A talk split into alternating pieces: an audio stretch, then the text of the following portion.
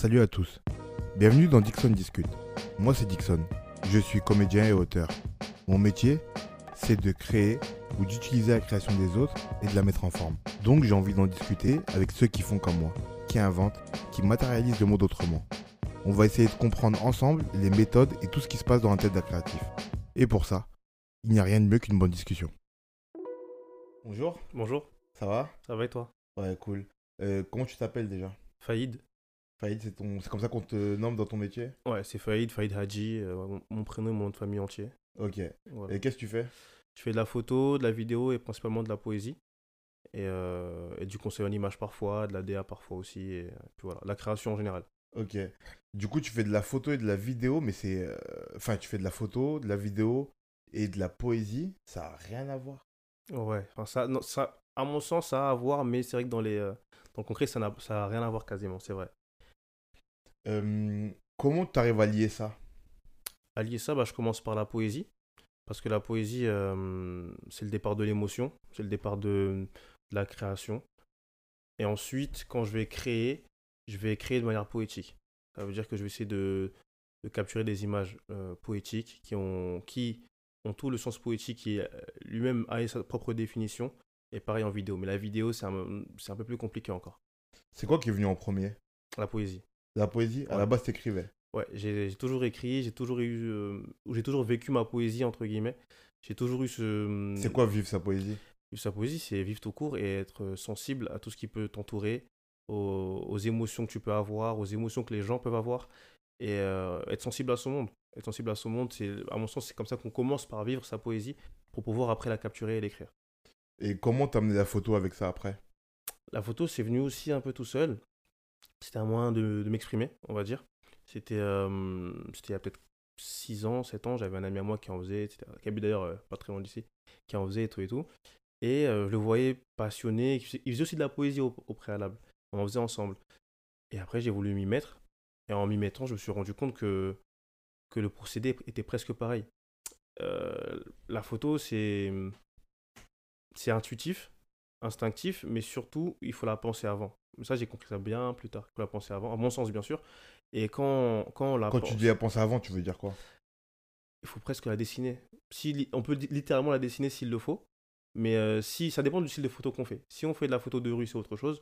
Si on fait de la photo euh, artistique euh, ou conceptuelle ou peu importe, c'est important de la dessiner dans sa tête ou, euh, ou sur papier.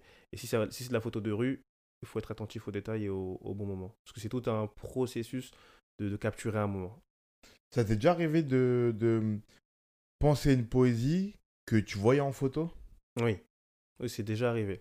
Ou, mais c'est plus l'inverse en général. C'est une, une image qui va me donner de la poésie, parfois. Euh, de manière concrète. hein. Il y a une Je vais prendre une image, par exemple, de manière poétique. Ça veut dire que ce sera un moment, un instant, une émotion qui, qui va se concorder à un instant précis. Et en, en la prenant, soit j'ai, c'est mon poème visuel que, je, que j'aurai là. Et quand l'image elle est vraiment, vraiment forte, bah, ça va m'insuffler de l'énergie pour faire un poème derrière. Ça veut dire que le poème, il est déjà en tête Souvent, au ouais. niveau de avant l'image même. Ouais, souvent. ouais. Après, tu prends l'image de ce que tu as en tête Mm. et tu l'écris par derrière. Par exemple, ouais. Ça, ça m'aide de support. C'est comme si le- la photo, c'était mon papier. En fait, c'est plus être ça. Parce que c'est. Par exemple, quand je vais écrire, je vais écrire de manière euh, presque instinctive, mais c'est très très clair dans ma tête. Alors que pendant que je le fais, je ne pourrais pas expliquer comment je le fais. Je dirais pas que c'est un, un moment de transe ou quelque chose comme ça, mais c'est très très particulier ou très précis. Et quand j'écris, bah. hum, Parfois, ça peut paraître abstrait un petit peu ce que je vais écrire, mais c'est très très clair et précis et ordonné. Et je, m'efforce d'avoir chaque phrase, euh, d'en faire en sorte, de faire en sorte que, ce soit des phrases euh, euh, justes, dans le sens où euh, chacune d'entre elles doit être indispensable. Ça veut dire que si j'enlève une phrase, comme si le poème il ne valait plus rien. Donc ça me force à ne pas écrire pour écrire. Ok. Pour toi, enlever une phrase d'un poème, c'est comme enlever l'élément dans une image. Exactement. Euh, un poème, enfin, un poème, enfin, chaque vers d'un poème doit être un poème à lui tout seul, à mon sens. Ah ouais? Ouais. À ce point-là? Ouais. C'est-à-dire que si tu fais. euh, T'enlèves la phrase, le poème, il, est- il est comme si il te, manque, tu- il te manque un orteil, tu peux pas tenir debout, par exemple. Ouais. Et euh, moi, je vois ça comme ça. Ok. Depuis quand tu fais ça? Depuis quand tu crées? Euh, puis quand je crée, euh, de manière concrète, je dirais depuis le début du collège, avec le dessin et la poésie. Mais de manière beaucoup plus abstraite, je pense que je crée avec mon imagination et, et mon inconscient de- depuis encore plus longtemps. Ouais. Ok. Et depuis quand tu t'es dit que ça y est, faut que tu envoies un métier? Euh, je pense à mes 19 ans. À mes 19 ans, là j'en ai 27 aujourd'hui. À mes 19 ans, euh, je voulais pas, euh, entre guillemets, passer à côté de, de, pas de ma vie, mais vivre une vie que j'ai j'ai pas forcément désirée et que, et que les, les, re- les regrets que je pourrais avoir euh, soient pas les miens. Donc je me suis dit, faut que, faut que je fasse un truc. Parce que c'était une nécessité pour moi de, de créer. C'est le quel le, le médium que tu as choisi pour le en premier pour La en vivre, photo, non, c'était pas la photo, c'était la photo avec euh, la création textile. Euh, avec, un- avec mon ami justement avec qui je crée, je fais de la photo, de la poésie qui s'appelle Hakim. On a, il a décidé, enfin il est venu à moi pour euh, faire une marque de vêtements à l'époque. On a commencé par du flocage et tout. Et après on a commencé à se professionnaliser en faisant de la création textile, en, allant au sentier, en bossant avec des, euh, euh, des stylistes, qui, des modélistes qui faisaient des patronages, etc. etc. On s'est professionnalisé sur le tas. Et ça a commencé par ça. Et c'est le moment où je pense que je me suis senti le plus vivre et en même temps, en parallèle, on faisait, euh, je m'initiais à la photo avec lui, on s'initiait à deux, au design, textile et, et design en général, et, à la création. on- Je revenais à mon essence, on va dire, de recherche du savoir, et euh, surtout de l'art, justement. Parce que j'avais beaucoup, beaucoup de d'amour pour ça, mais personnellement, j'ai vécu pas mal de choses qui m'ont perturbé, donc j'ai dû euh, un peu mettre ça de côté, et je suis revenu à ça euh, à mes 19 ans, ouais, à peu près, ouais. Et euh, ton entourage, il les prend comment quand tu décides de faire. En tout cas, tu commences par des métiers qui sont pas très corporate, tu vois? Ouais. Ma mère m'a toujours soutenu, euh, dans le sens où, euh, en fait, tout ce qu'elle voulait, c'était que ce soit fait de manière professionnelle. Ça veut dire que euh, si je veux faire de la photo, par exemple, bah, que j'ai une école de photo.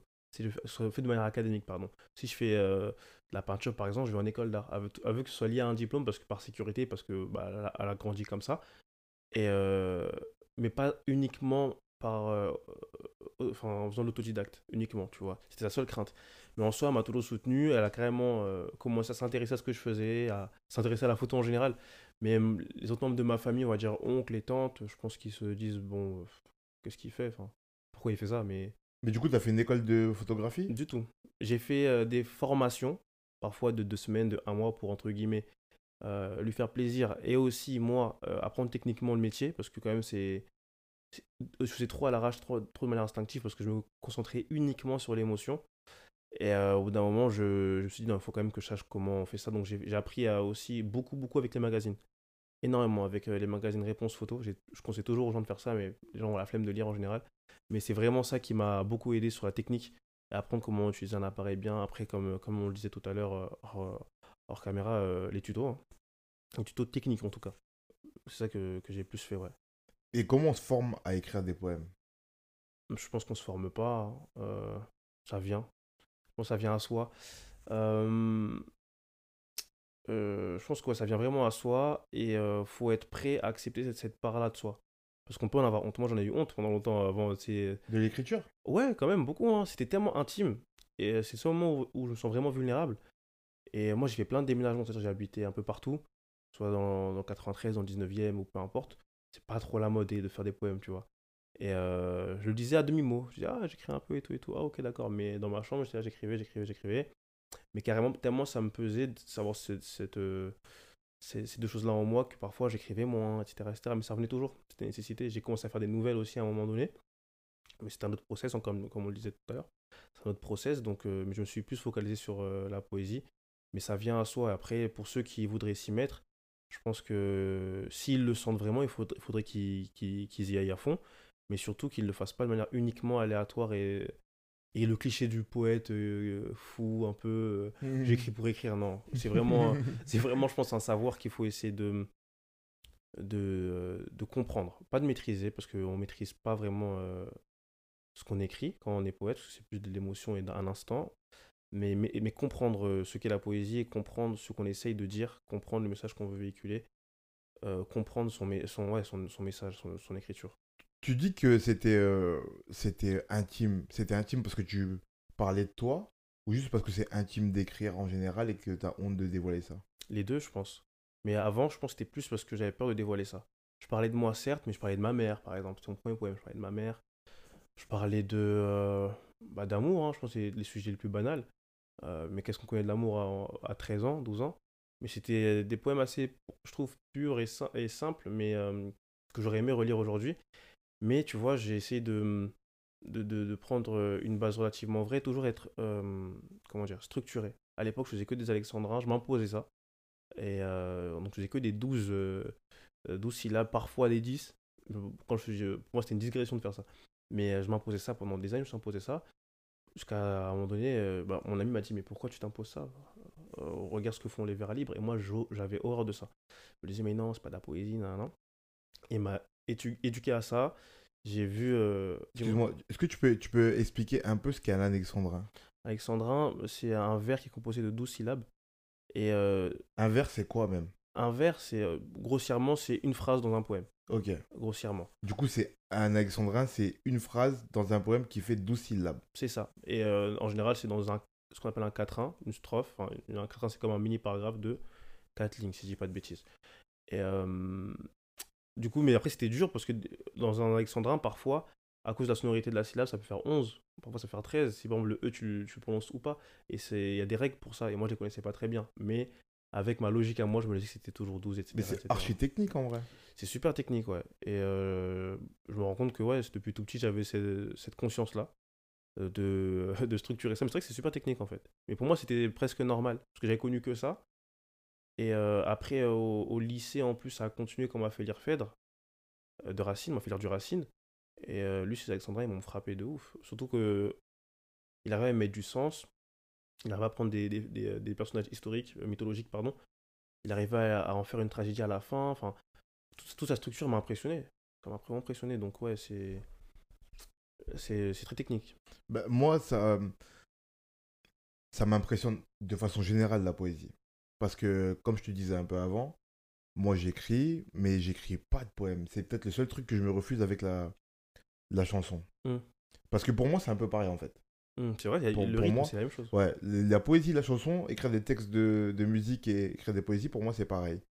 Et c'est le seul truc. Je crois que la musicalité qu'il y a à mettre dedans, elle, j'arrive pas à la toucher du doigt. D'accord. Tu vois?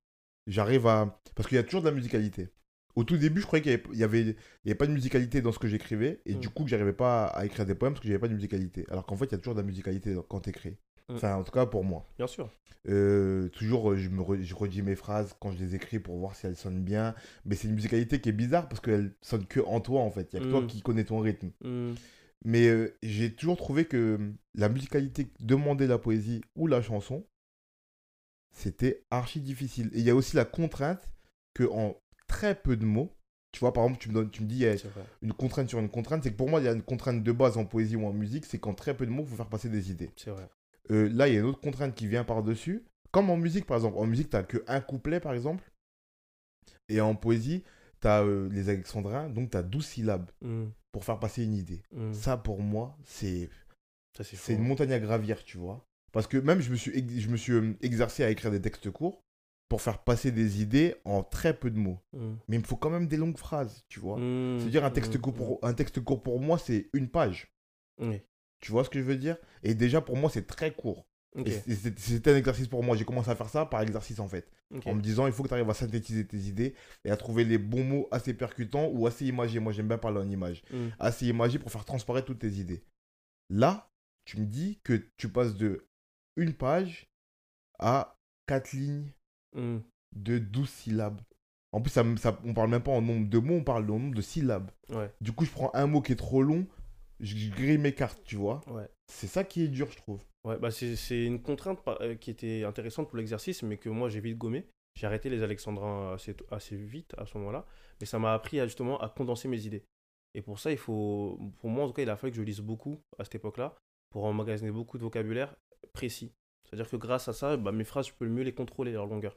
Et euh, ce que tu as dit de prendre une grosse idée longue et la condenser, ça me fait penser à, à Céline, qui, euh, qui justement, lui, c'était son fer de lance de, de, de- réussir à, aller à l'essentiel, à toucher directement à l'émotion, à l'essentiel. Il disait, je sais pas si c'est vrai, mais bon, il disait qu'il écrivait par, pour un livre euh, à peu près 70 000 euh, lignes, enfin pages, à peu près dans 70 000 pages, un truc comme ça, mais qu'il en gardait 700, par exemple. Donc le- il a dit le travail le plus gros, c'était de, de- d'enlever ce qui n'était pas utile. Et d'où aussi l'idée de euh, chaque phrase est un poème aussi. Enfin, toute cette euh, pensée-là. Et ça me fait penser au- à ce que tu as dit justement, parce que c'est vraiment, vraiment très, très dur de réussir à prendre une idée que qu'on peut étirer, qui est assez longue, et la rendre essentielle et courte, et, euh, et, la- et couper toutes les, toutes les futilités. Mais est-ce que tu fais comme lui, toi? Est-ce que tu t'écris beaucoup et après t'es lag? Non, lui, il fait ça pour, ses, pour, la, pour les romans. Et je pense que c'est essentiel pour avoir. euh, en fait, comme les, romans de Zola, par exemple, qui sont très très longs, très, très descriptifs. Bah, Céline, à mon sens, il a fait du Zola en l'épurant. Il a enlevé toutes les descriptions, par exemple, inutiles. Et euh, aussi, il a ramené l'oralité euh, à l'écrit, etc., etc. Mais il a voulu frapper juste. Et c'est un peu différent. Mais en soi, moi, quand je vais écrire, je vais pas écrire long. Je vais essayer d'abord directement de penser et, euh, et d'écrire ce qui est essentiel. Et euh, parfois, je- j'enlève et parfois, je, je rajoute aussi quand c'est pas suffisant, quand c'est pas consistant. Mais, euh, mais ouais, j'essaie d'avoir ce processus-là. C'est un peu plus compliqué quand même, j'avoue. Comment te, tu, tu, tu maries ça à la photo? Parce que la photo, c'est une image. Ouais. Du coup, tu peux rien enlever. Mm. Le moment où elle est capturée, c'est trop tard. Comment tu fais? Bah, tu dis un truc super intéressant parce que euh, hier, j'écoutais un, un podcast justement sur Henri Cartier-Bresson qui parlait justement. Un de- photographe. un photographe, oui, voilà, qui parlait justement de, de l'instant. Une fois que c'est capturé, c'est capturé. Et il disait que toute la force euh, du photographe, c'était à peu près de. Bon, je dis ça un peu grossièrement. Ce que j'ai retenu, c'était de comprendre ce moment-là, de réussir à le voir et réussir à le prendre. Et donc, plein de gens croient que c'est du hasard, mais c'est pas du hasard. C'est-à-dire qu'il faut être extrêmement concentré et voir ce moment-là. Et euh, une fois que tu l'as capturé, bah, en fait, tout, ce que tu as fait avant, c'est de la poésie. Tu as eu tout, tout le process créatif d'un poète en observant, en vivant et en restant concentré sur ce que tu vivais, ce que tu voyais. Et après, derrière, euh, comme tu as dit, tu as capturé ce moment-là. Une seconde avant, c'est trop tôt. Une seconde après, c'est trop tard. Mais réussir à, se, à rentrer dans l'intersection de, euh, du monde à ce moment-là et de prendre la photo que tu, que tu estimes être bonne, parce que c'est su- subjectif aussi, bah, c'est tout un art, ça aussi. Donc, euh, ce fantasme de il est bon à l'instant, c'est pas vrai. C'est du travail derrière. Mais du travail, peut-être qu'il peut paraître instinctif pour le, pour le créateur, pour le photographe, mais c'est un travail en soi parce qu'il il s'efforce à être concentré, il s'efforce à regarder, il s'efforce à, à penser à ce qu'il veut toucher. Donc euh, il sait ce qu'il va prendre quasiment avant de, avant de prendre sa photo. Mais comme tu as dit, il y a un moment. Et donc comment, comment je fais euh, pour lier la poésie à ça? Bah, hum, C'est le processus, c'est comment je vais vivre la, la photo avant de la prendre. Par exemple, si je fais de la photo de, de, de rue ou d'événement qui va, qui, que je dois prendre à un moment bien précis, je vais essayer d'observer d'abord. Je vais essayer d'abord de vivre le moment, de l'observer, de le sentir et de me dire que là, il y a une émotion qui va, qui va venir et se tenir prêt. C'est comme un, comme un tireur d'élite, tu dois être prêt. J'ai deux questions en tête là, mais qui n'ont rien à voir. La Mm. première, par rapport à ce que tu me dis là, par la fin, je vais commencer par la fin. La première, c'est euh, comment tu fais? Parce que moi, j'ai vu, j'ai vu ton travail, j'ai vu que tu faisais des shootings. Mm. Des- un shooting, c'est un cadre qui est composé. Mm. C'est fabriqué un shooting. Mm. C'est un cadre qui est fabriqué. Comment tu fais pour euh, trouver cet instant-là quand tu sais que tout est fabriqué et qu'en vrai, l'instant est présent éternellement, enfin perpétuellement au moment où tu shootes parce que Mm. c'est le cadre. Bah, je, me, je me laisse euh, une part de hasard, toujours. Euh, J'essaie de pas toujours tout préparer. Et surtout, euh, la plupart des shootings que je vais faire, je vais essayer de- d'aller dans des endroits que je maîtrise pas vraiment. Parce que une fois qu'un endroit tu le maîtrises trop, la paresse de l'esprit elle rentre en jeu. Donc tu, tu es dans un confort, etc. etc. donc tu n'arrives plus à être observateur. Mais je sais que j'ai un shooting en tête que j'ai en- tête que j'ai fait relativement préparé avec une fille qui s'appelle Maureen euh, à, à, l'école de, à son école de mode. Elle m'a elle m'a fait un, mood board. Désolé Maureen si t'écoutes ça, elle m'a fait un mood board que j'ai quasiment pas lu. Elle m'a dit, faut qu'on fasse. Enfin, je lu une fois quand même. Faut qu'on fasse 6 à 6 à 6 à Et quand, quand elle dit, ok, juste dis-moi l'endroit, l'heure et je serai là. Elle m'a dit, je vais prendre ça comme tenue. Je fais, ok, pas de souci. Mais je me suis pas intéressé plus que ça à la, à la DA derrière. Parce qu'une fois arrivé à l'endroit, j'ai découvert le lieu. J'ai découvert le lieu. Euh, m'a dit, je veux ça et je veux exprimer ça. Donc mon inconscient m'a aidé à la guider un petit peu, mais je l'ai laissé faire. Et après, derrière, sur le shooting, j'ai trouvé des trucs qui m'ont. C'était vraiment in- incroyable. C'est-à-dire qu'il y a eu des éléments que j'ai pu prendre comme objet qui m'ont aidé à faire des photos incroyables. Ok, alors c'était pas prévu. Moi, dans ma tête, j'arrivais, euh, je, plus, j'arrive en retard et tout, comme, comme souvent. J'arrive, je fais ma photo et je me barre, tu vois.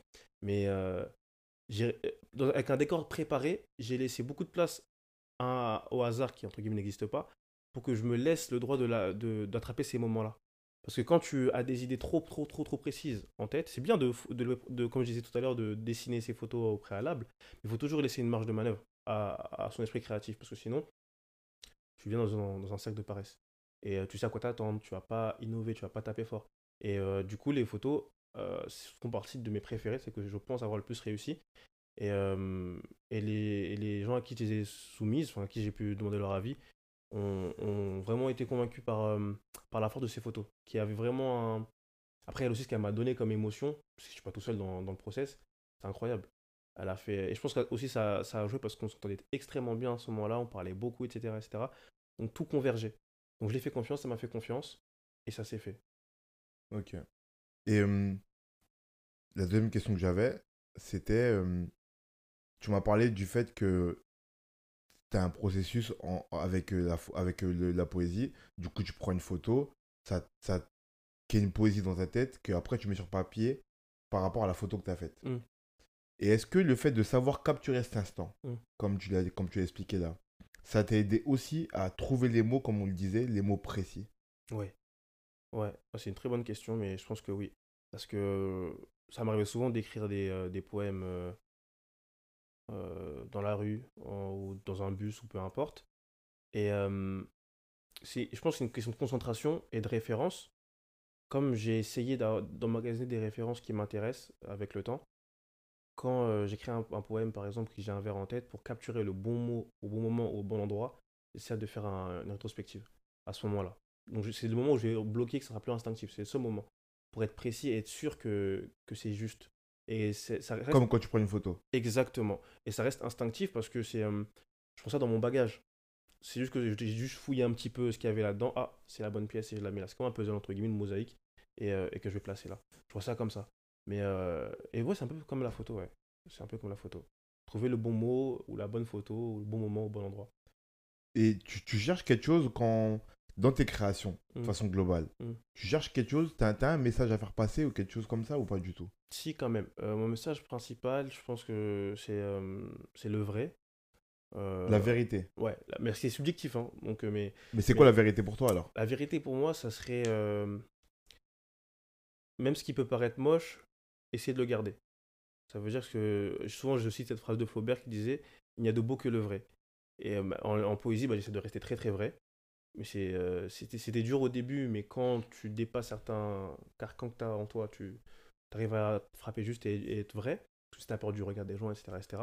Mais euh, par exemple, dans la photo aussi, et euh, c'est très dur parce que si tu as un sujet en face de toi qui n'est pas prêt à être euh, moche, entre guillemets, et vrai, quand je dis moche, c'est pas forcément physiquement, mais se, se montrer telle qu'elle est, parce que c'est très compliqué, bah c'est un peu plus dur pour moi d'être à fond dans cette idée-là.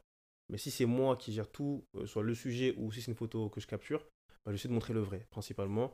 Et le vrai, ça va être euh, euh, l'émotion, ça peut être, je sais pas moi, je dis au hasard, hein, sur une photo où il y a un moment qui se passe, comme j'ai pu prendre au Comores, je sais pas moi, et qu'il y a des déchets à côté, bah les déchets sont là, je vais pas essayer de les enlever. Je vais pas essayer de les enjoliver, je vais pas essayer de... Je vais les faire rentrer dans la composition, tout simplement. Parce qu'ils ils font, ils font, ils font partie de cette... à part entière de cette photographie-là, de, de la composition, et même le lien qu'ils peuvent avoir avec le sujet. On peut trouver un lien qui soit sous-jacent, implicite ou explicite, peu importe, tu vois, évident. Donc j'essaie d'avoir ce, ce caractère vrai dans mes photos le plus possible. Est-ce que tu est-ce que tu arrives à détacher les photos des poèmes et les poèmes des photos? Dans le sens où est-ce que tu arrives parfois à écrire sans penser à une photo que tu pourrais faire derrière et vice-versa, à faire une photo sans penser à un poème que tu pourrais écrire derrière? Oui, j'arrive à le faire. Euh, au début, c'était plus compliqué, mais maintenant, oui. En, euh, Ah, au début, c'était vraiment très lié. Ouais, je liais beaucoup ça, même si je le faisais très très mal, parce que surtout la photo, je débutais, et à mon sens, j'étais vraiment très très nul. J'essayais toujours d'avoir ça comme, euh, comme lien. Donc c'était un peu croisé. Mais euh, avec le temps, non. À, j'arrive à dissocier les deux. La poésie, je peux faire de la poésie sans penser à une photographie, mais j'aurai des images en tête quoi qu'il arrive, mais sans directement laisser à la photo. Et la photo, c'est un peu plus dur, mais si par exemple, je, je dois faire un, un shooting pour, pour un artiste ou pour une marque ou pour quelqu'un de précis, euh, qui a son idée, qui veut, euh, qui a son idée précise, je vais réussir à mettre toute ma poésie de côté et trouver la sienne, justement. Et pouvoir essayer de la mettre en, en image. Trouver la poésie chez les autres, c'est pas compliqué? Si. Euh, c'est compliqué quand, surtout quand la, la personne va se fermer elle-même. Ou elle- pas, pas par, par bêtise, mais simplement parce qu'elle n'a pas l'habitude de s'ouvrir, ou elle ne sait pas comment s'ouvrir, ou elle a peur de s'ouvrir, parce que c'est très intime, la, la poésie qu'on peut porter en nous. Euh, donc, si j'ai pas tout ça, je vais essayer de, entre guillemets, euh, grossièrement, pour faire une image, de, de- de capter quelques vers. Ou, ou quelques mots. Tu captes des vers chez les gens. Ouais, je peux, ouais, c'est ça. Bon, c'est ça. Je vais capter des vers, et du coup, je vais capter une, euh, un, un pan de, de leur personnalité. Et la vidéo dans tout ça Qu'est-ce que ça t'a amené? La vidéo, euh, je pense que c'est le, le réel poussé. C'est le réel poussé. Euh, c'est la vérité encore plus poussée, mais euh, je m'exerce d'abord avec du faux, entre guillemets, c'est-à-dire des, des clips ou des, ou des spots euh, par-ci par-là pour euh, notamment mon petit frère qui, qui fait du rap et tout. Donc je m'exerce pour l'instant. Mais à, terme, j'aimerais vraiment faire par exemple des courts-métrages ou des euh, documentaires euh, plus ou moins longs.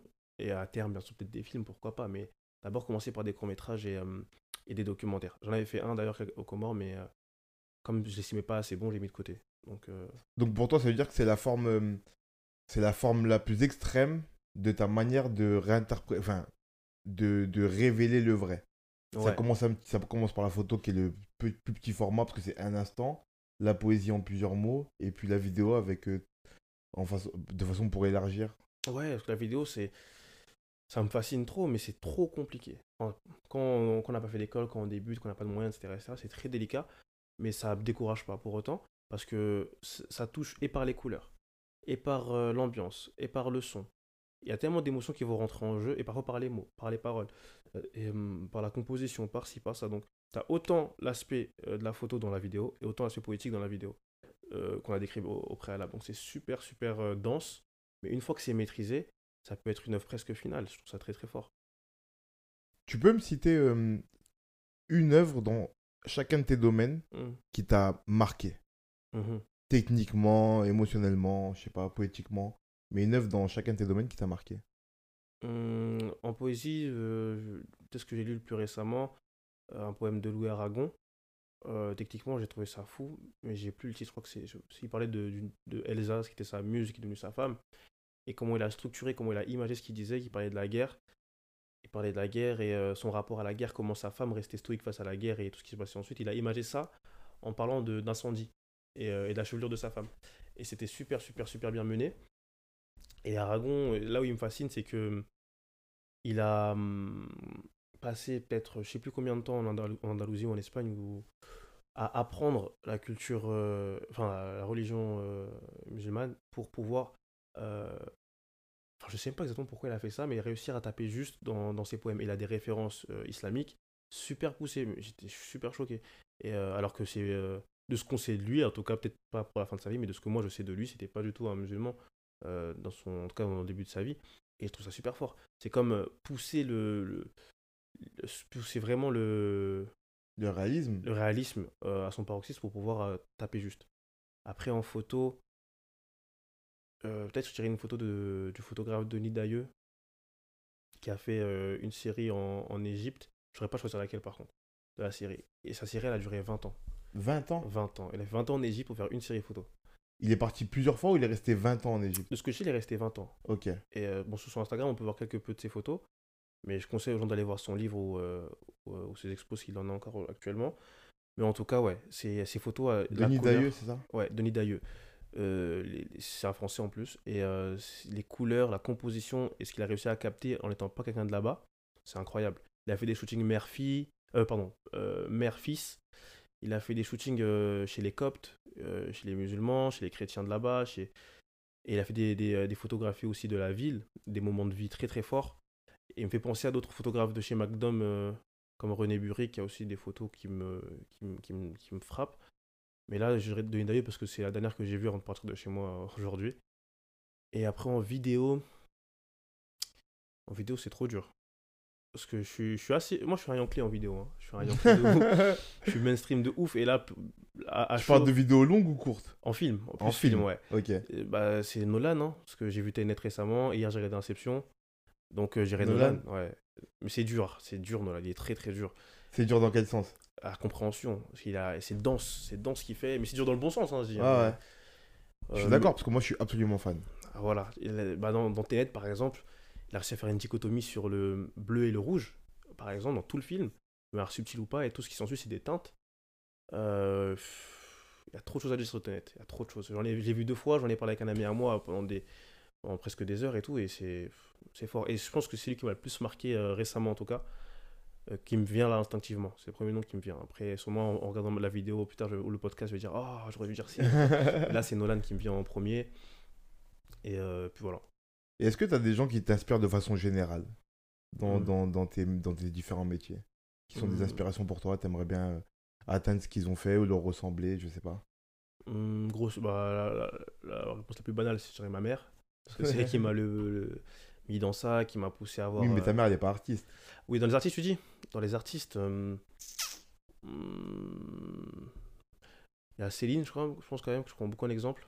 Alors Céline, il faut expliquer, c'est un auteur qui s'appelle qui s'appelle Louis Ferdinand Céline C'est ça, et qui a écrit un chef-d'œuvre qui est Voyage au bout de la nuit. c'est ça.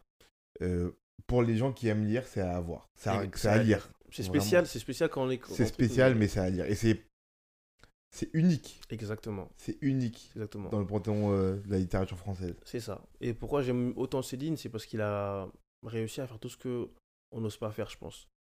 Euh, sans rentrer dans ces polémiques euh, qu'il a eu après autre part, mais purement en, littérature, il a déjà créé un style. Il a créé un style. Et si je dis pas de bêtises, c'est lui qui a créé les trois points de suspension aussi.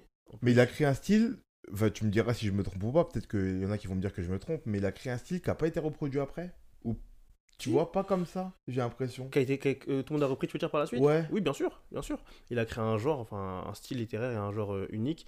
Et euh, tout beaucoup ont suivi par la suite, bien sûr. Beaucoup sont inspirés, comme, euh, comme Jacques Kerouac aussi s'est inspiré de, de Céline, euh, même Bukowski et plein d'autres auteurs sont inspirés de Céline, euh, complètement. Et euh, sauf que lui, il était très peu intéressé par, euh, par tout ça, parce que lui, c'était de l'argent, de ce qu'il disait. Parce que c'est un- faut savoir que c'était un médecin de base. Mm. Et là où je trouve fort, c'est d'avoir réussi à créer un style en l'étant euh, pour essayer d'être juste et vrai sans cacher le moche et sans se rendre plus beau qu'il ne l'était. Et ça, j'ai trouvé très, très très fort. Après, il était très très critique et j'aimais ça aussi chez lui quand même, mais pas pour rien. Et il critique pas pour critiquer, il critiquait avec des raisons très précises. Donc, tous ceux qui ont le temps, allez regarder ses interviews sur, euh, Ouais. sur YouTube, elles sont très intéressantes. Mais j'ai un- avis un peu, un peu partagé sur ça, Mm. sur le fait qu'il a créé un style. Mm. Pour moi, tu me dis si ça te parle ou pas, mais son style, Mm. de- en fait, il a créé le style de l'oralité, pour que vous compreniez un peu. Euh, c'est une fausse oralité qu'il a créée. Mhm. tu vois, parce que personne ne parle vraiment comme ça, en- à son époque du moins. Personne ne parlait vraiment jamais comme ça, tu vois. Quand même à son époque, si je trouve. Mais hein. j'ai pas j'ai l'impression que hum, il a trouvé un moyen détourné. C'est comme s'il avait créé un, nou- un nouveau langage, tu Mm, vois. mm, Il a, il a pris. euh, c'est comme si moi demain je parle en argot, tu mm. vois, et que je crée un nouvel argot inspiré de cet argot-là, mais qui est un, nou- un nouvel argot qu'on parle pas vraiment dans la vraie vie, que j'ai créé avec. Pour l'adapter à l'écriture. Pour l'adapter à l'écriture, tu vois. Du coup, ça donne un style oral qui est pas un style profondément littéraire mm. ou classiquement littéraire et qui est non plus pas un style qu'on peut, que je pourrais vraiment parler dans la vraie vie. Ouais, je vois, c'est un entre-deux, tu veux dire. C'est un entre-deux, je Parce que c'est vrai fait. que tu dis, parce que dans, par exemple, Bukowski, lui, c'est trash, c'est trash. Ah, Bukowski, Donc qui est un vrai, poète vrai. euh, Am- américain, c'est ça, ouais. alcoolique, Voilà. euh, drogué, Voilà, euh, tous les vices qu'il peut avoir. tous les vices qu'il peut avoir et qui parle de ça dans ses, dans Dans ses ses livres. poèmes, ouais. Donc lui, c'est vrai c'est très très parlé, très très vrai, très très cru. Euh, mais à mon sens, Céline, après, comme j'ai pas vu qu'à son époque, je peux pas savoir comment joint parle à ce moment-là, mais j'estime en tout cas, quand j'ai écouté les interviews, euh, comment joint parle autour de lui, Et attention, excuse-moi, je te coupe, mais Mm. il avait aussi sa manière de parler. c'est vrai, Quand tu regardes ses interviews, vrai, tu vois qu'il a sa manière de parler, il a son ton, c'est vrai. il a, il a, hum, on parlait de, avant l'interview, on parlait de musicalité. Alors lui, c'est vrai. Il a une musicalité qui est très très particulière dans sa manière de s'exprimer. Peut-être que c'est ça qui a dû influer ses Je pense ses que c'est hein. ça. Il y a moyen, il y a moyen. Mais euh, moi, je, je me convainc de cette version-là que il est resté proche de l'oralité parce que je connais pas en fait. Et ce que tu dis là, c'est un élément intéressant qu'il faudrait, je pense, étudier vraiment. Et euh, donc ça, ça m'a intéressé. Ce qu'il disait, il avait une image, il disait, euh, j'essaie de, pourquoi j'essaie d'aller droit à l'émotion? Moi, ce que je fais quand j'écris, j'essaie de prendre toute, euh, tout, mon bagage émotionnel, le prendre dans le métro. Je vous ramène avec moi dans le métro. On fait, on prend la ligne 12, on l'a, on l'a fait de, des deux, de- des deux terminus et vous voyez tout ce qui se passe à l'intérieur, avec mes émotions, avec vous, et, ça reste vrai. Donc c'est ce qu'il a essayé de faire euh, au mieux, en tout cas, enfin du mieux qu'il pouvait. Et euh, donc en écriture, il y a Céline qui m'inspire énormément. Il y en a plein d'autres, mais là, tu vas choisir un, donc je vais choisir un. Euh, en photo, je dirais René Bury, celui qui m'a le plus frappé. René Bury, ouais, c'est un photographe, je pas quel pays exactement, mais il a photographié Castro, Picasso et plein d'autres gens, et plein d'événements aussi. Euh, Et il nous reste quoi? Il nous reste euh, la vidéo. Moi, je m'ai pas dit de choisir 3, mais. euh, En vidéo, Nolan, toujours, hein, je pense. hein. Nolan? Ouais, parce qu'il est fou. hein. Il, met 8 ans à faire des films, c'est quoi? Non, il est fou. Ouais, mais ils sont tellement techniques ces films. C'est incroyable, c'est incroyable. Le gars, on dirait, c'est un, ingénieur, euh, je ne sais quoi. Enfin, il fait Interstellar, il te fait Inception, Ouais, mais c'est hyper poussé. Ouais. Tu, tu vois, c'est drôle, c'est que tu m'as cité beaucoup de, de personnages dans tes inspirations, euh, dans tes goûts, de gens qui faisaient des vrais travaux de recherche Ouais. pour aller toucher juste. C'est vrai. Nolan, c'est peut-être moins émotionnel que tout ce qu'on a cité jusqu'à là. À part Interstellar, je trouve quand même. À part Interstellar, peut-être, ouais, c'est vrai. Euh, après, tu connais, c'est un film, du coup, il y a de l'émotion partout, un petit peu en vrai, tu vois. Mais c'est quand même moins, mo- peut-être moins émotionnel que, que Louis Aragon, euh, qui Oui. va, tu vois ce que je veux dire? Mm, mm, Qui fait des po- de la poésie. Mais ce qui rejoint Louis Aragon et Nolan, c'est que les deux font un vrai travail de vrai. recherche. Ils prennent le temps. Ils prennent le temps de, pour aller vraiment toucher juste. C'est vrai. C'est vrai. Et ça, ça se perd. Je trouve que on veut tout apprendre vite. Souvent, Euh, quand on fait une œuvre, on essaie de la faire vite. Mais il faut de la patience. Il faut de la patience, de l'apprentissage, de l'apprentissage, pardon, de la connaissance. Et euh, on- avec l'ubérisation du monde, on, on est susceptible de tout vouloir apprendre vite. Et c'est dur, parce que même moi, j'en suis victime. hein. Euh, des fois, j'apprends un tuto pour apprendre une vidéo, ça me saoule. Je me dis, allez, c'est bon, je vais faire un truc, mais non. Je sais, que- je sais que je suis dans le faux quand je fais ça. Parce que je sais que ça va pas être abouti et ce sera pas un chef-d'œuvre en soi. Et que peut-être dans deux ans, j'en aurai peut-être honte, ça se trouve. Donc, c'est ce que j'essaye de faire maintenant, de penser à la postérité. Ah, Nolan, il est, il est bien là. Tu vois, c'est-à-dire que pendant toute sa vie, on parlera de ses œuvres. Ouais, bah ouais, Parce qu'il a pris le temps. Alors que s'il a fait ça à la va-vite ou il avait négligé un détail parce que oh, j'ai la flemme, c'est un bon réalisateur. C'est ça que tu cherches, toi, la postérité, parce que tu as, Ouais, trouvé la justesse qu'il fallait? Ouais, franchement, je vise, de- je vise euh, le niveau légende. Si, si je peux l'atteindre euh, et que j'arrive à enlever toute ma paresse, ah bah je vais y aller. hein. Mais le niveau légende, euh, tout en gardant euh, le fait que tu, par... que tu sois vrai. Oui, Tout ce que tu oui, fais oui, soit oui. vrai. Bien sûr, bien sûr, bien sûr. Le niveau légende, c'est juste faire ce que je fais à très grosse échelle et que ça, et que ça touche et que ça puisse par la suite éduquer et montrer un, un chemin potentiellement bon, que j'estime bon en tout cas, aux autres. Donc je, je pense que tout ce qu'on fait, c'est d'y mettre de la conscience. Parce que je peux pas me dire je fais mon œuvre et que c'est égoïste. Mais non, il y a des gens derrière qui vont venir voir. Ça va peut-être les toucher, les inspirer. Et j'essaye d'inspirer le bon en tout cas, tu vois. Ou le juste. Le bon dans ta manière de faire ou dans, dans ce que tu crées? Parce que tu pourrais, euh, je sais pas, tu parles de vrai. Tu pourrais faire des photos euh, de, de, de sans-abri dans la rue. Mhm, C'est pas, c'est pas joyeux, mhm. mais c'est vrai, par C'est exemple. vrai. C'est vrai, mais euh, là où je trouve ça. J'aurais du mal à faire ça, par exemple, c'est que je les prends en photo et après, je fais rien pour eux. À part si vraiment je prends des photos, je fais une expo pour eux, euh, et derrière, j'ai tout ce processus-là, les, fonds leur, sont reversés, etc. etc. J'arrive à avoir un su pour leur, pour, leur, pour leur vie, mais euh, je trouve ça assez moche de venir prendre la misère des gens et partir. Ah, Si, si je ne l'ai pas vécu, même si ça m'est arrivé de dormir dans la rue, bon, comme plein de gens, mais j'ai pas vécu ce qu'eux ont pu vivre, bah, je vais pas le faire. Je trouve ça, je trouve ça, je trouve ça pas vrai, justement. C'est moche, mais pas vrai pour le coup. Alors que par exemple, si je vais aux Comores et que je montre la misère des Comores que j'ai pu vivre et que j'ai pu, que j'ai pu voir, que j'essaye d'améliorer à ma manière, euh, là, je, serais, me sentirais plus légitime de le faire. Tu vois. Mais euh, par exemple, prendre euh, une situation comme celle que tu as citée, ou des, ou, des, ou des combats qui vont pas me toucher directement, ou qui vont me toucher, mais que je, que je fais rien en faire. Euh, juste en, en termes de témoignage, regardez, il y en a qui vivent ça, et que derrière, j'arrive pas à m'impliquer dans ça, je trouve ça hypocrite. Tu vois. Et j'essaye, en tout cas, on l'est tous à certains égards, j'essaie de ne pas l'être, en tout cas. Du moment que, dès que je maîtrise, j'essaie de ne pas l'être. Du coup, il te faut- une véracité qui soit dans l'ensemble, Ouais. dans la manière de faire, dans le contenu et dans ce qu'il y a après. Exactement, ouais. Là, ouais. C'est, c'est important, je trouve, parce que sinon, c'est moche, vraiment moche, mais dans le mauvais sens, tu vois. De... En fait, je trouve que tu fais ça pour servir tes propres dessins, en fait. Tu fais pas ça, on va dire, pour l'art ou pour la création, mais plus pour ce qu'il y a autour de, du statut d'artiste, en fait. Ah, lui, c'est un artiste, il fait des choses bien. Bah, il a... Et donc, tu as fait ça, entre guillemets, pour ça, et pas pour vraiment euh, le contenu de ta création. J'ai eu ce débat hier sur euh, l'engagement artistique Hmm. avec une amie à moi qui est artiste et qui me disait que il faut euh, forcément être engagé dans sa création. Elle me disait, ça peut soit être dans la manière dont on crée. Par exemple, elle est plasticienne et du coup, elle utilise des manières renouvelables, tu vois, biodégradables, qui sont bonnes pour l'environnement, ou dans les messages que tu fais passer. Est-ce que Mm. tu crois qu'il faut être forcément engagé aussi Je- ouais. tu dois avoir une création dans ce sens-là J'aurais utilisé d'autres termes, mais pour moi, il faut avoir une, une valeur qui prédomine surtout. Et, euh, et tout ce que tu fais en découle. Donc ça peut être. Du coup, tu peux laisser à l'engagement, parce que son engagement il va être écologique. Donc sa valeur, ça va être l'écologie ou la planète, peu importe. Et bah, tout ce qu'il va, tout ce qu'elle va faire va, va être euh, droit avec ça. Il y aura hum, vraiment une, une incidence avec ça. Pardon. Et bah, du coup, moi, c'est pareil. Je vais me dire que j'ai une valeur. Il faut que je, tout ce que je fasse euh, soit en corrélation avec ça, sinon je le fais pas. Ça influence beaucoup la manière de de- de- d'inventer ça, de- d'avoir euh, d'avoir en tête qu'il y a des valeurs qu'on doit respecter? Ouais, ouais, carrément. Parce qu'il y, a des- il y a des chemins, par contre, tu vas même pas les regarder. Tu vas voir ce que c'est. Je me dis, bah, pourquoi je le ferais pas? Parce que c'est pas, c'est pas ma valeur, c'est pas moi. Alors, excuse-moi, est-ce que tu as déjà eu euh, envie de faire quelque chose? Hmm, et tu t'es dit, ouais, mais ça rentre pas dans les clous de mes valeurs clair. Bah, par le nu, tout simplement. Le nu, euh, ça m'intéressait avant parce que je voyais plein de photographes euh, de chez Mag- la- l'agence Magnum qui en faisaient. Et très très bien. Je me suis dit, ouais, ça peut être très très beau. Mais en vrai, ça rentre pas dans mes valeurs. Alors que j'ai voulu le faire, hein, mais ça rentre pas dans mes valeurs du tout. Et euh, je dis pas que je le ferai jamais de ma vie, parce qu'il faut jamais dire jamais si mes valeurs un jour elles changent, mais une valeur c'est censé être immuable.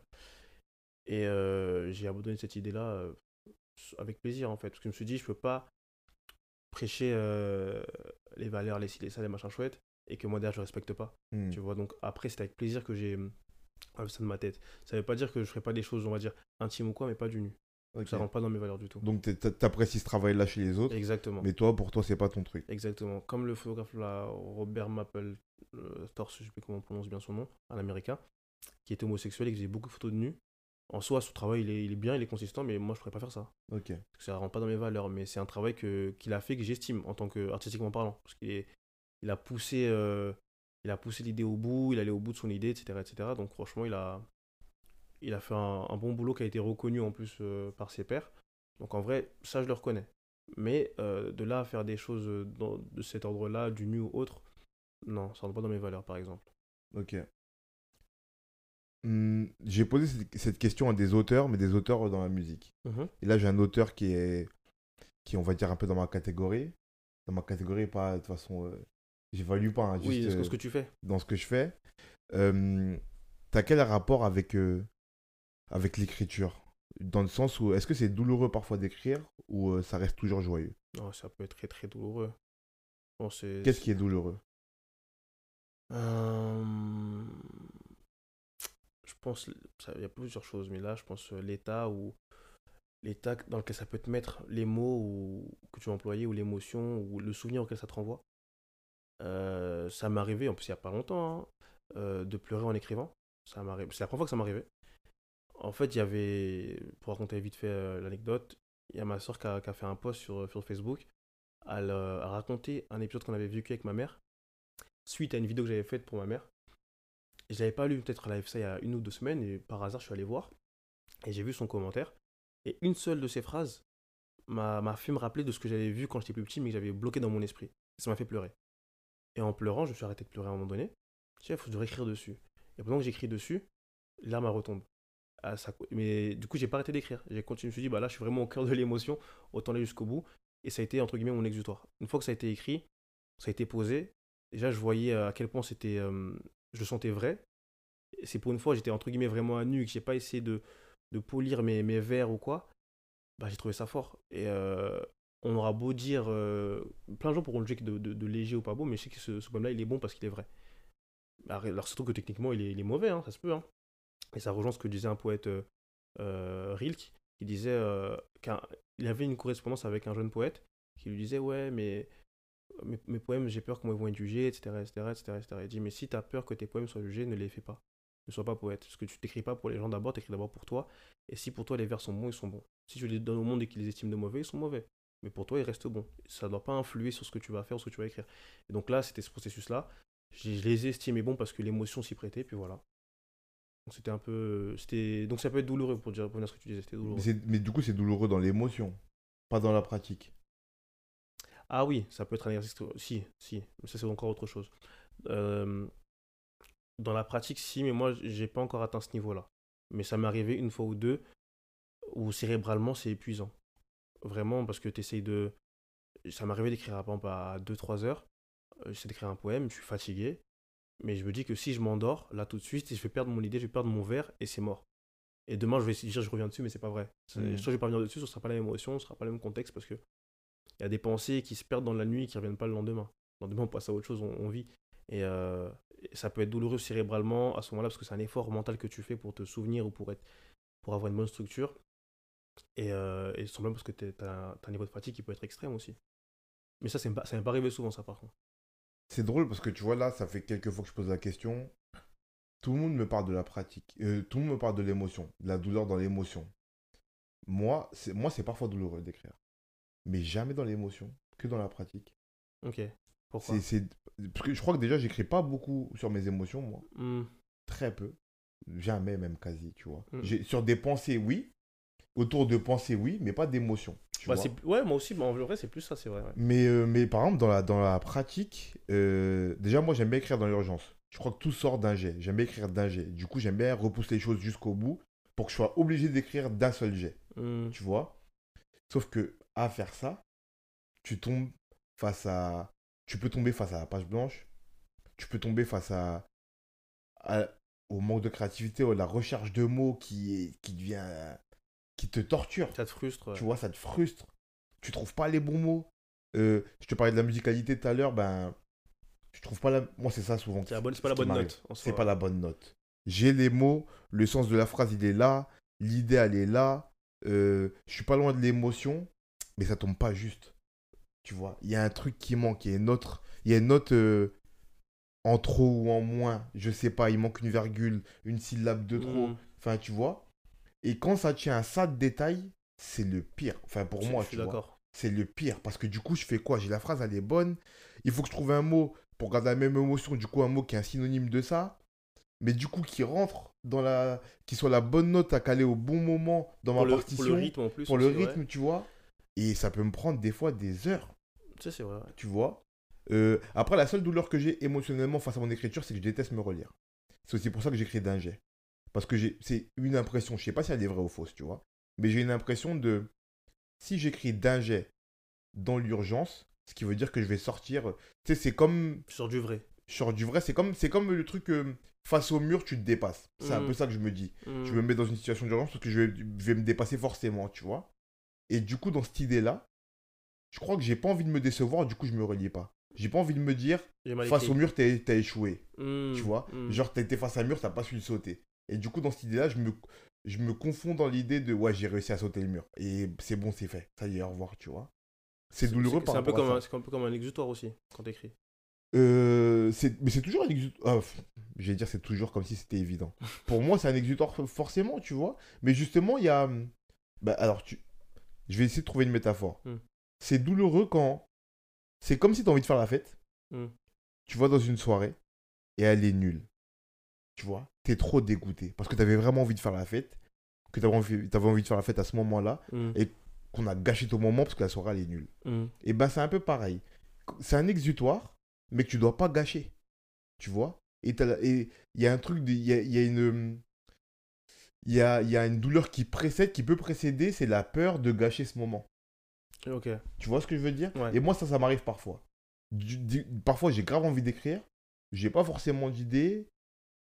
Je suis pas forcément inspiré. Ça fait peut-être longtemps que j'ai pas écrit. Je vais me mettre face à ma feuille et les premiers mots, ils, ont- ils- ils ont du mal à, à se poser parce que j'ai peur de gâcher ce moment qui est en fait un plaisir pour moi, tu vois. Parfois, ça me fait ça. À ce moment-là, il faut, en vrai, moi quand ça m'arrive, je, juste, je, je vis mon moment, après j'arrête. Parce que je, je veux plus forcer mon écriture parce que c'est douloureux, comme tu as dit. Et euh, derrière, quand tu as de la frustration, moi, comment ça, ça, ça opère sur moi, bah, je, peux devenir désagréable, ou ça peut changer mon énergie. Je peux, je peux, je peux niquer un programme pour ça. Euh, par exemple, je, je peux, vraiment être désagréable en fait. Et les gens ne méritent pas ça autour de moi, par exemple. Donc, euh, quand je vois que je suis dans cet état extrême-là, soit je me dis que ma, ma poésie va pas être bonne parce que je la force trop et qu'elle sort pas, ou soit si vraiment c'est un truc qui est intense, bah, je fais l'effort. Et qui est intense, qui à mon sens va débloquer tout, tout le reste, je fais comme toi, je fais l'effort et, et, euh, essaie de pousser le truc au bout. Mais ton image de la fête, qui truc, ouais, il est super pertinent parce que c'est frustrant. C'est frustrant, tu sais pas comment faire pour euh, inverser la tendance, c'est compliqué. C'est. T'as l'impression, tu vois, un peu proche par l'image de la fête aussi. Parce que c'est bizarre, hein, c'est toi qui le fais, mais t'as l'impression que t'as pas, euh, t'as pas d'emprise là-dessus, tu vois. Comme quand t'es dans une fête que t'as pas organisée, où on t'a invité mais tu connais personne, et c'est nul, et tu peux rien faire, Et c'est ça. vois? Et j'ai l'impression que parfois c'est ça. Mais l'écriture, c'est ça, c'est une part de mystique. L'écriture, c'est une part de mystique, euh, d'esprit spirit ou spiritualité, ou peu importe comment on l'appelle, qui vient frapper quand il veut frapper. Parfois, si t'as- s'il est pas là, il est pas là. Et euh, tu le cherches, tu le cherches du regard, tu, le, tu cherches des mots, tu, tu, tu le cherches de, de, de plein de manières, mais tu le trouves pas. Et ça frustre, et ça frustre. Et quand tu le trouves, t'es soulagé. Et parfois il vient pas, parfois il vient. Et c'est ça le vrai combat. Je pense que c'est là, la douleur, elle est plus là que. Émotionnellement, la douleur, elle est moindre quand tu t'acceptes tes émotions. Donc c'est pas vraiment une douleur. Tu peux avoir mal, certes, mais c'est pas vraiment une douleur. Mais là, ce que tu dis, je trouve que c'est plus pertinent. C'est une douleur qui est plus réelle, je trouve. Et plus palpable. Parce que hum, être frustré, c'est une, une, douleur réelle. Ça, ça, ça, crée des ulcères, ça, carrément, tu vois. Donc, euh, ouais, je, suis plus d'accord avec, avec ce que tu as dit quand même, parce que la page blanche, ou être dans des conditions où tu sais que ton sujet que tu as en tête, il est excellent, ou qu'il est bon, à ton sens, bien sûr, et pas réussir à le mettre en forme, c'est horrible. C'est horrible, je pense. Et, ça, ça peut, ça peut aller dans la photo, c'est pareil aussi.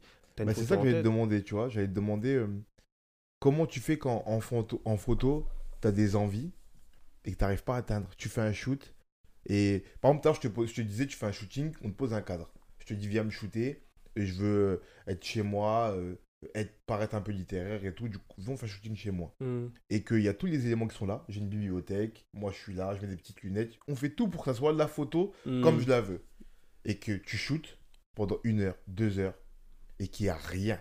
Hmm. Tu vois de ton point de vue, parce que moi je suis pas photographe, du coup pour moi je dirais ouais, elles sont belles, tu vois, ou pas, mais ce sera pas technique. Je me dirais juste elles sont belles ou elles sont pas belles. Mm. J'aime ma tête, j'aime pas ma tête. Mais toi, en tant que photographe, comment tu, tu, as, tu, comment tu réagis face à ça, tu vois? J'aurais le démon.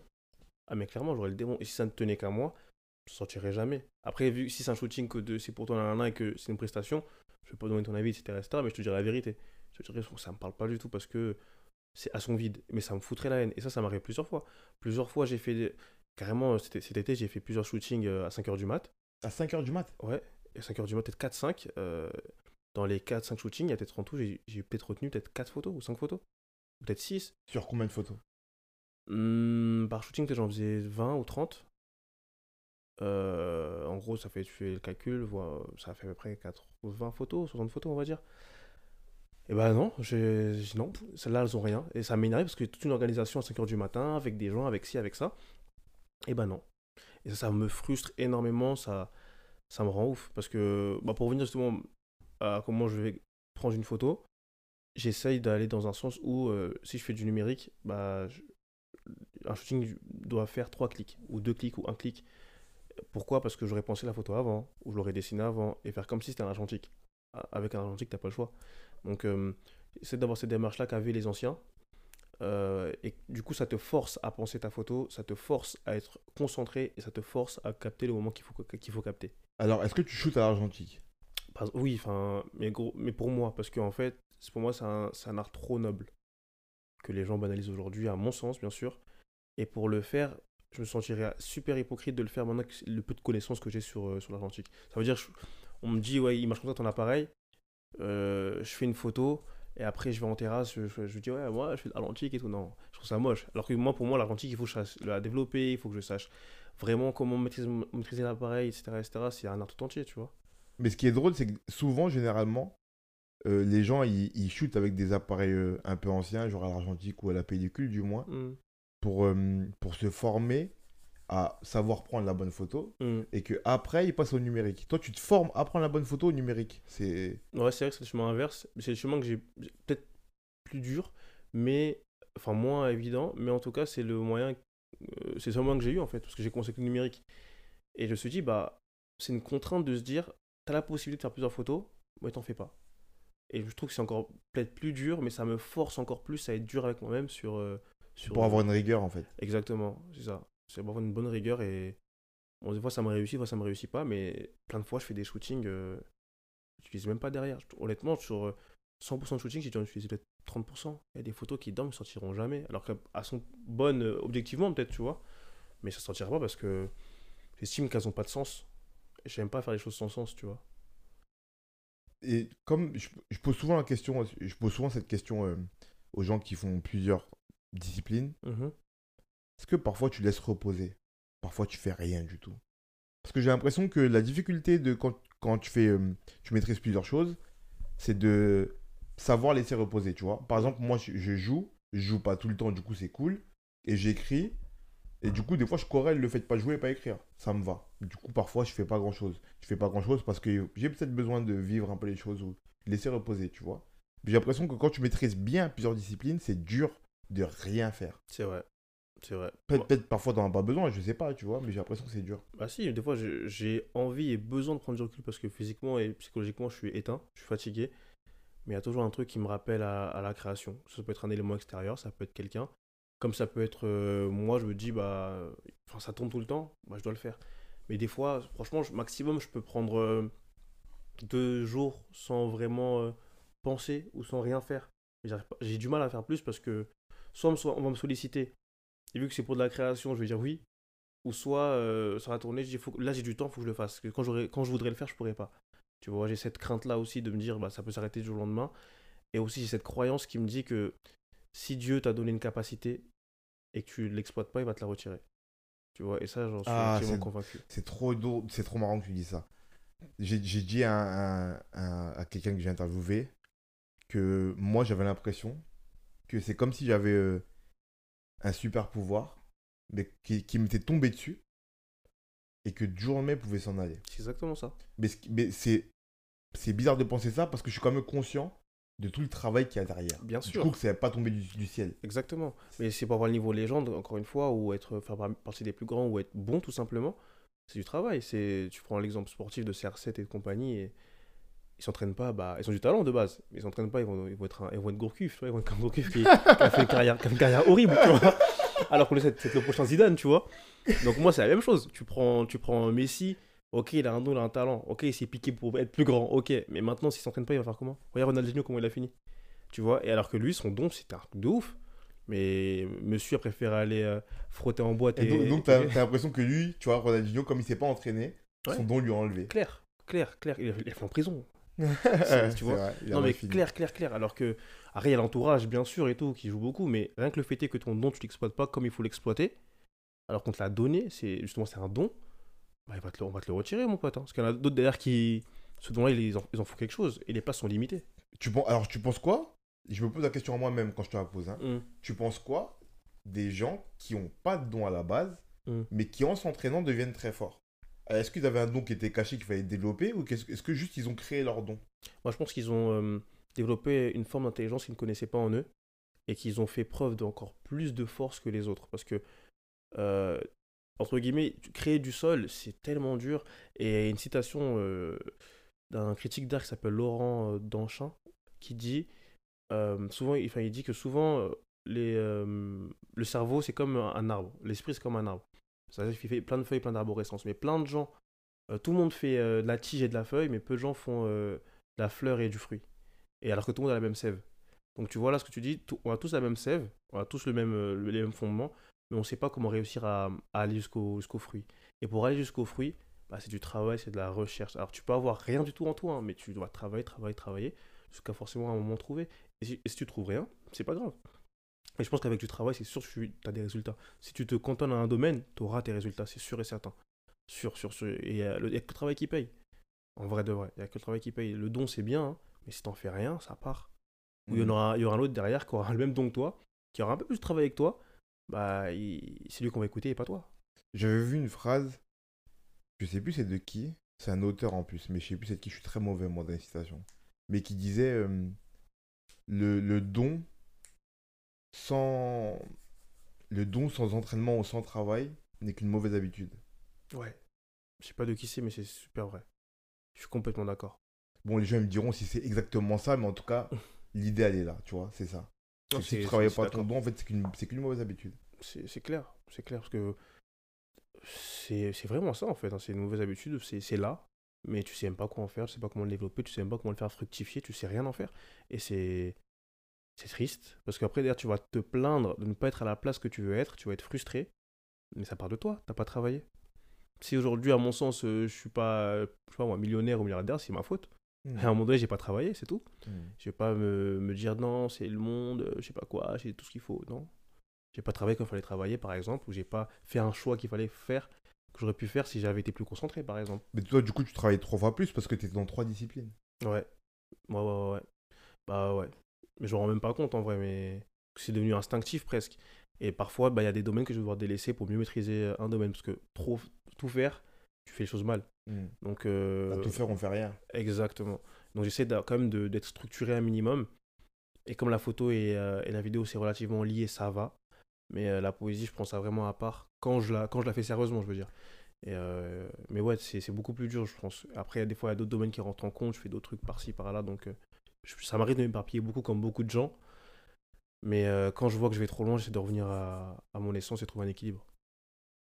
Et en parlant de travail, euh, c'est quoi l'œuvre dont tu es la plus fier Hum, je pense que c'est une photo que j'ai prise en Italie en 2016, à la ville de Gênes. C'était la première fois, je crois, de ma vie que j'avais le sentiment d'être au bon endroit au bon moment pour faire une photo. C'était euh, quoi la photo, si tu peux expliquer un peu? Ouais, je peux l'expliquer. C'était euh, à l'heure euh, du coucher de soleil à peu près.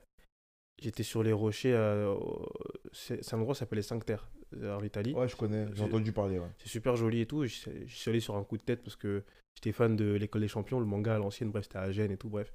Et je suis allé et tout. Et j'étais sur des rochers, j'écrivais un poème sur les rochers, vraiment un cliché de ouf, le mec. J'écrivais un poème sur les rochers, coucher, sous les cou- euh, coucher de soleil et tout.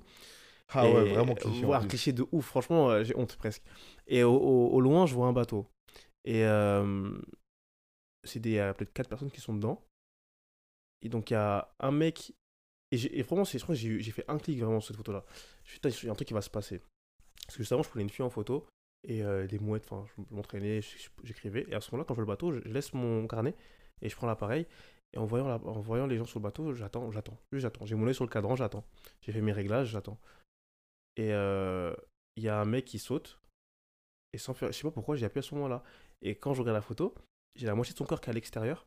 La moitié de son corps qui est à l'intérieur de, de l'eau. Mais je suis assez loin quand même. hein.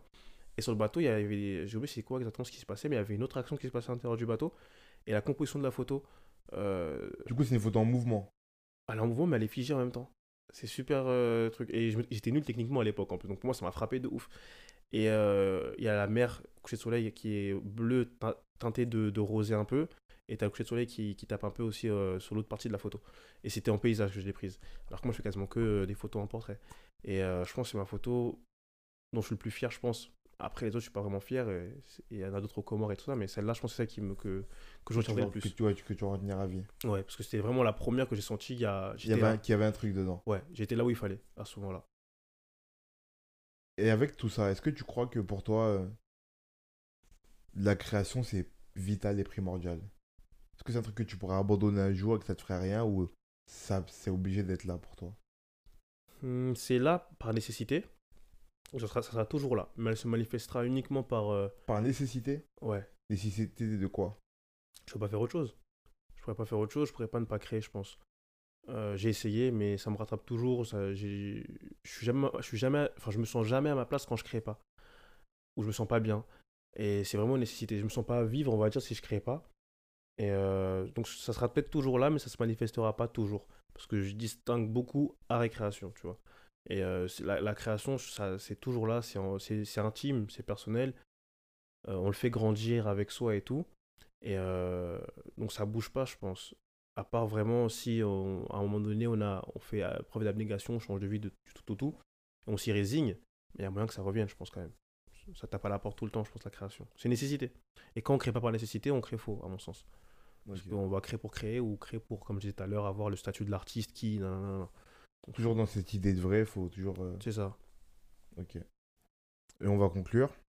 Pour conclure, j'ai toujours trois petites questions. Mhm. La première, c'est donne-moi une œuvre euh, créative, fa- ton œuvre créative favorite. Quand je dis œuvre créative, c'est n'importe quelle œuvre. Ça veut dire que ça peut être un objet matériel, immatériel, un livre, un film, une musique, euh, un meuble, ce que tu veux. Mais ton objet favori créatif? Euh, je dirais euh, une composition de 1924 de Mondrian, ou 1927, je sais plus. Euh, un de ces tableaux euh, jaune, bleu et rouge là. C'est, je pense que c'est celle-là. Je, je dirais que c'est cette œuvre-là qui me marque le plus au quotidien, de par comment il l'a créé, de par pourquoi il l'a créé, etc. etc. Ok. Euh, maintenant, une œuvre créative inspirante. Pareil, tout domaine confondu. Hum, inspirante, inspirante, inspirante. Je suis tombé, j'ai pas le nom exact de l'œuvre, mais je suis tombé sur les œuvres en général de, du peintre Turner, en anglais là. Et ça m'a, en fait, ça m'a inspiré trop de choses. Et des émotions, et une envie de créer aussi. Ok. Ouais. Donc son œuvre dans sa globalité, Ouais, sa, Turner, sa technique. ça t'inspire. Ouais, sa technique, elle est incroyable. On dirait que c'est, c'est embué. En vrai, t'es enfermé dans un rêve. Et je serais trop fort. Et euh, pour terminer, un conseil pour quelqu'un qui veut créer? Hmm. De rester vrai, et de penser vrai, et d'essayer d'être juste, mais pas bon. D'essayer d'être juste mais pas bon. Ouais. Et de rester honnête avec soi-même. Ouais, super important, je pense. La justesse. La justesse. C'est ce qu'on va retenir. Voilà, j'espère. Merci. Avec plaisir. On mettra dans, ta bio, dans la bio euh, ton Instagram pour que les gens voir ton travail. Ok. C'est vraiment à voir, c'est vraiment joli. Merci beaucoup, Merci beaucoup. Faïd. Merci pour l'invitation. En tout cas, c'était super sympa et, Pas de problème. et force pour le reste. À la prochaine. À la prochaine.